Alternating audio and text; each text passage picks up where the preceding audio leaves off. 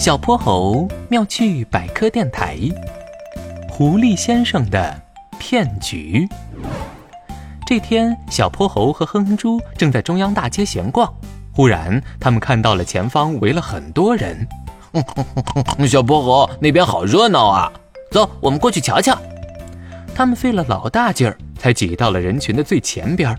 只见一位长发的狐狸先生抱着个吉他在路边弹唱，一首歌结束。哼哼猪忍不住鼓起掌来，难得见到比我唱歌还好听的人。嗯，我看满大街都是吧？才不呢！狐狸先生放下吉他，一甩额前飘逸的刘海，开始了自我介绍：“大家好，我是一个民谣歌手，也是一个探险爱好者。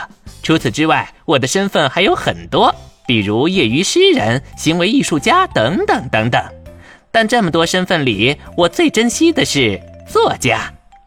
狐狸先生变魔术似的拿出一箱书，又迅速架起块巨大的展板。这次之所以来街上呢，是希望和大家有更多的交流。这本《北极之梦》是我亲自去北极探险后写下的游记，里面记录的全是我在北极的真实经历。我截取了一部分印在展板上。保证大家看完后收获满满的知识和欢乐，可以说是居家旅行必备好物，送自己、送亲友的不二选择。另外，凡是今天买书的，还送我亲自从北极带来的矿石一块。北极矿石，这也太有诚意了吧！我要一本，我也要一本。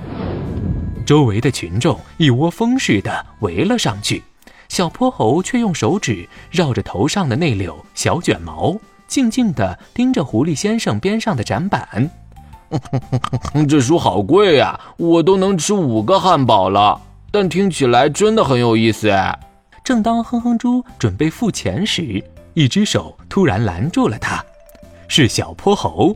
小泼猴大声喊道：“大家听我说，这个狐狸先生是个骗子，他根本就没有去过北极。”至于这本书，也完全是他胡编的。什么？大家听到小泼猴的话，都半信半疑的看着他。哎哎，这位小朋友，饭可以乱吃，但话可不能乱说。这本书是我的心血，里面字字属实。狐狸先生指指展板，瞧瞧，我十月份还和那儿的地松鼠一起拍了照片呢。这张照片就是你说谎的证据。大多数松鼠都不需要冬眠。因为它们可以在冬季来临之前存够食物，但北极的地松鼠却是个例外。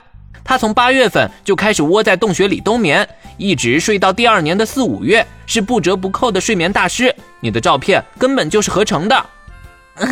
呃，我我记错了，那不是十月份拍的，而是七月份拍的，是吗？展板上还写你在那儿看到了一群企鹅排队走路。没错。企鹅可是很抗寒的，它总不会冬眠了吧？企鹅确实不冬眠，但它生活在南极，北极根本没有。你连这一点都不知道，证明你在撒谎。至于这些所谓的北极矿石嘛，恐怕也都是普通的矿石吧？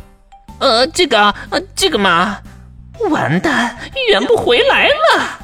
狐狸先生正暗自懊恼着，一抬头，发现大家的眼里似乎有熊熊的怒火。